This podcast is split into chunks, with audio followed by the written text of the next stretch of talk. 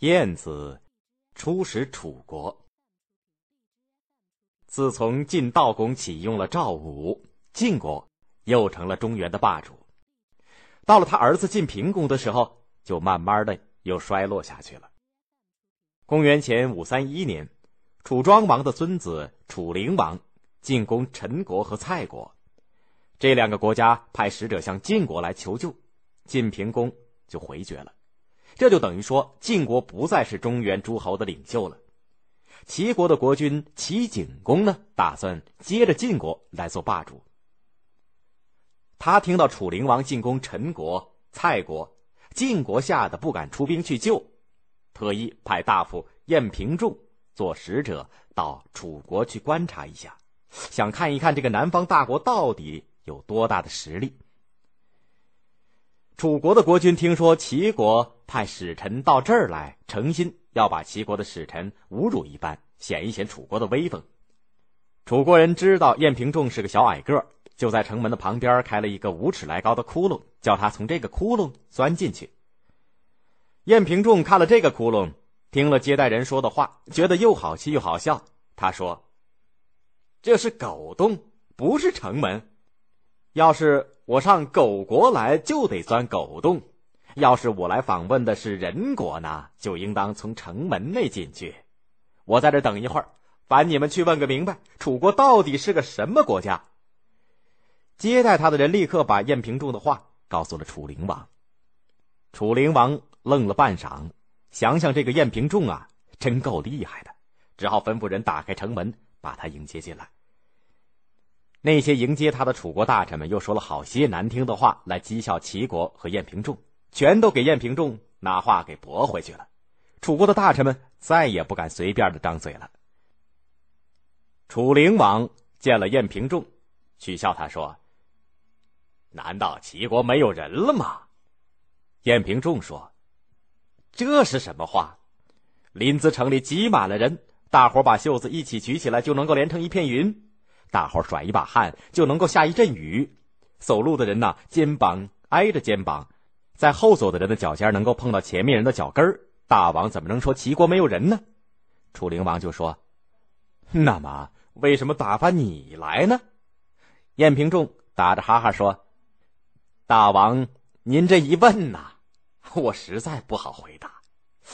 撒个谎吧，又怕犯了欺君之罪；说实话吧。”又怕大王生气，大王您说该怎么办呢？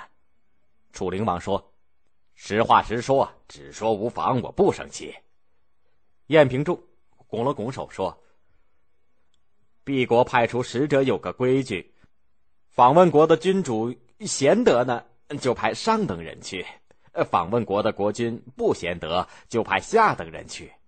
我最不好，就只配派到这儿来了。”说着，他又故意笑了笑。楚灵王听得哭笑不得，心想：燕平仲这张嘴真像刀子似的，也只好陪着笑。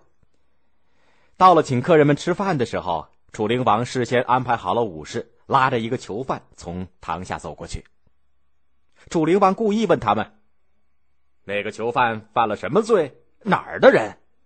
武士回答说：“是个小偷，齐国人。”楚灵王笑嘻嘻的跟晏平仲说：“齐国人怎么这么没出息，做这路事儿？”在场的楚国大臣们得意洋洋的笑了起来。他们以为这一下子燕平仲可丢了脸了，哪知道燕平仲脸不变色，正经八百的说：“大王怎么不知道啊？淮南的柑橘又大又甜，可这种柑橘……”一到了淮北，就变成了又小又苦的枳。为什么柑橘会变成枳呢？还不是因为水土不同吗？同样的道理，齐国人在齐国能够安居乐业，好好的干活，一到了楚国就成了偷东西的人了。也许是水土不同吧。楚灵王只好赔不是说：“我原来想取笑大夫，没想到反倒给大夫取笑了，是我不好，呃，请别见怪。”楚国的大臣们都觉得自己不是晏平仲的对手，大家对他不得不尊敬起来。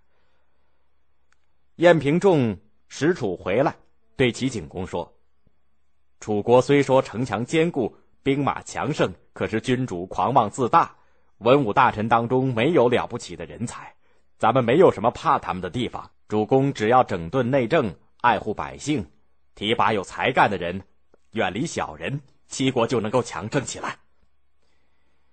晏平仲把当时数一数二的兵法家田穰苴推荐给了齐景公。后来晋国发兵侵犯齐国的边境，夺去了几座城池，燕国也趁着机会来侵略。齐国的军队经过田穰苴的训练，跟以前大不相同，纪律很好，士兵们很勇敢。晋国和燕国的兵马远远的望见，就给吓跑了。田穰苴率领的大队人马一直追下去，杀了好些敌人，收复了给敌人夺去了几座城池。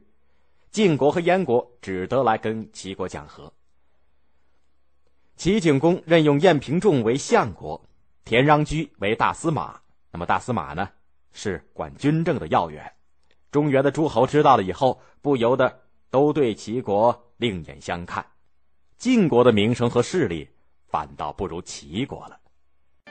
更多内容，欢迎大家关注微信公众号，我们节目在那里首发。回复 QQ 可以看到我们的 QQ 学习群，老师每周会给大家答疑释惑。